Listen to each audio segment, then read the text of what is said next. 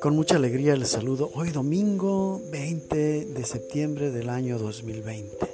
Entramos ya a la semana 25 del tiempo ordinario. Bienvenidos a este espacio de reflexión del Santo Evangelio según San Mateo. En efecto, el reino de los cielos es semejante a un propietario que salió a primera hora de la mañana a contratar obreros para su viña. Habiéndose ajustado con los obreros de un denario al día, los envió a su viña. Salió luego hacia la hora tercia y al ver a otros que estaban en la plaza parados, les dijo, Vayan también ustedes a mi viña y les daré lo que sea justo. Y ellos fueron. Volvió a salir a la hora sexta y a la hora nona hizo lo mismo. Todavía salió a eso de la hora undécima y al encontrar a otros que estaban allí les dije, dice, ¿por qué están aquí todo el día parados? Le contestaron, es que nadie nos ha contratado. Respondió, vayan también ustedes a la viña. Al atardecer, dice el dueño de la viña a su administrador, llama a los obreros y págales el jornal, empezando por los últimos hasta los primeros. Vinieron pues los de la hora undécima y cobraron un denario cada uno. Al venir los primeros pensaron que cobrarían más, pero ellos también cobraron un denario cada uno. Y al cobrarlo murmuraban contra el propietario, diciendo, estos últimos no han trabajado más que una hora y les pagas como a nosotros, que hemos aguantado el peso del día y del calor. Pero él contestó a uno de ellos, amigo, no te hago ninguna injusticia. ¿No te ajustaste conmigo en un denario? Pues toma lo tuyo y vete. Por mi parte, quiero dar a este último lo mismo que a ti. ¿Es que no puedo hacer con lo mío lo que quiero? ¿O va a ser tu ojo malo porque yo soy bueno? Así los últimos serán los primeros y los primeros últimos. Palabra del Señor.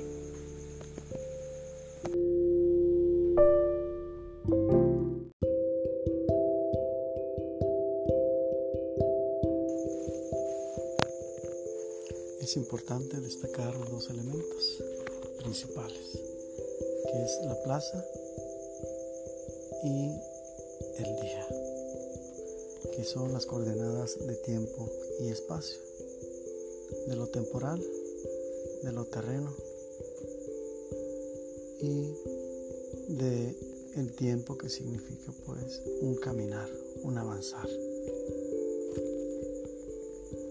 Las plazas tienen un significado especial, sobre todo tomando en cuenta que los evangelios se escribieron originalmente en idioma griego. Plaza en griego es ágora y ágora era el lugar público donde se juntaban las personas a interactuar, no solamente en cuanto al comercio, sino también para hablar de temas importantes. Para aquel tiempo, estaba en su auge la filosofía. Entonces personas importantes, estudiosas, se encontraban en el ágora, es decir, en las plazas, para discutir temas de interés, temas relevantes para la vida. Bien, allí es donde se desarrolla nuestra primera parte de este relato. Es a donde va el dueño de la viña a buscar trabajadores. Y va en varios momentos del día. En la mañana, a media mañana, a mediodía, a media tarde y ya cayendo la tarde. Es decir, aquí vemos un gesto de misericordia. No hay mayor desgracia que la de una persona que se encuentra desempleada. Esto es más notorio en la ciudad donde las personas tienen que pagar renta, tienen que pagar varios servicios. Y si no hay un ingreso en casa, pues todo eso les ocasiona conflictos muy grandes en el ámbito económico. Por eso podemos calificar como un gesto misericordioso el de aquel empleador que se compadece de aquellos que se encuentran sin trabajar para llevarles la alegría de el salario, la alegría de poder ganar el sustento. Cuando toda esperanza parece haber sido perdida, sobre todo en los últimos, llega este hombre que los contrata. Un tercer elemento que no mencioné al inicio es la viña. El valor importante que tiene es que la viña produce uvas y de la uva sale el vino que da alegría al hombre, dice el Evangelio. En ese sentido, los trabajadores están laborando en favor de la alegría, es decir, en favor de la buena convivencia. Una alegría es para compartirse, no se puede disfrutar sola. Es el propósito del, tanto del empleador como de los trabajadores que, que laboran para él, para preservar la alegría.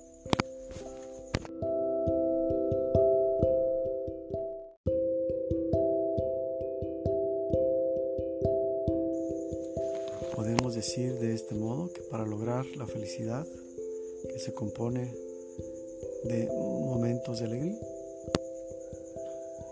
es necesario también invertir trabajo para que podamos hacer brotar esa alegría que nos lleve a la felicidad. El problema sobreviene cuando llega el momento, una vez finalizado el día, de pagar a cada quien su salario. Curiosamente, en este relato, solamente a los primeros que fueron contratados por la mañana temprano, se especifica claramente que se les va a pagar un denario. A los demás simplemente la narración dice, te pagaré lo justo. Y son precisamente estos los primeros, los que hacen el reclamo, esperando recibir un pago mayor que el que recibieron los últimos. Reclaman con justicia, desde su propia perspectiva podemos decirlo, porque comparan el salario con la relación a el tiempo que estuvieron laborando. Y se da ese intercambio de palabras con aquel que los contrató, que finaliza diciendo, de estado, no he cometido justicia alguna contigo. Pues ciertamente, y tú lo puedes constatar, quedamos en que yo te pagaría un denario y es lo que te estoy pagando. El problema aquí es que la justicia la vemos desde nuestra propia perspectiva de una manera egoísta. Si la justicia nos beneficia a nosotros, entonces es verdadera.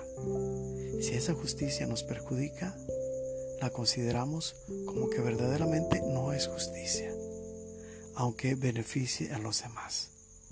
Siempre medimos desde nuestro parámetro y es el problema que tenemos en nuestros tiempos. Que todo queremos que resulte en beneficio para nosotros. Y cuando no hay ese beneficio, ponemos el grito en el cielo o vivimos inconformes toda la vida. Y eso no nos puede dar alegría, no nos puede llevar a la felicidad. La felicidad verdadera es darse uno mismo en favor de los demás, sacrificando lo propio para que los demás tengan lo necesario. En este hecho podemos constatar, en primer lugar, que la justicia divina difiere mucho de la justicia humana, porque la justicia humana es convenenciera.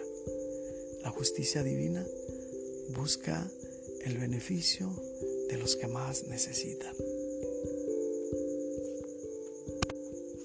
Aquel que fue contratado al final, después de que pasó todo el día entre la tristeza, entre la desesperación, entre la aflicción, al final tuvo su recompensa. Y aquellos que fueron contratados desde el inicio, pues tenían la tranquilidad de que ya tenían asegurado el día siguiente. Entonces, en este caso, ¿quién necesita más consuelo? Los que están seguros de sí mismos, los que tienen todo resuelto, que tienen la vida resuelta, o aquellos que viven en aflicción. Creo que en este sentido podemos darle la razón al contratista.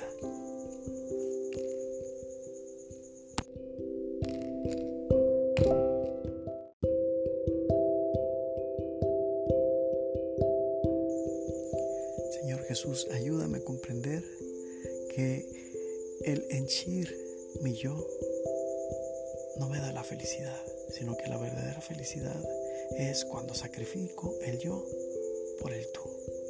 Porque entonces es cuando se da la verdadera convivencia. En este sentido, permíteme por favor que pueda ver en los demás no lo que tienen, no sus cualidades, sino más bien ver lo que les hace falta, ver aquello que necesitan superar.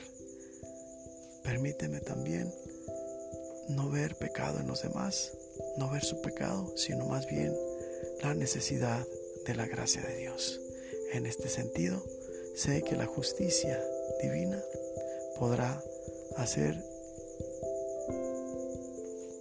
podrá poner su morada entre nosotros.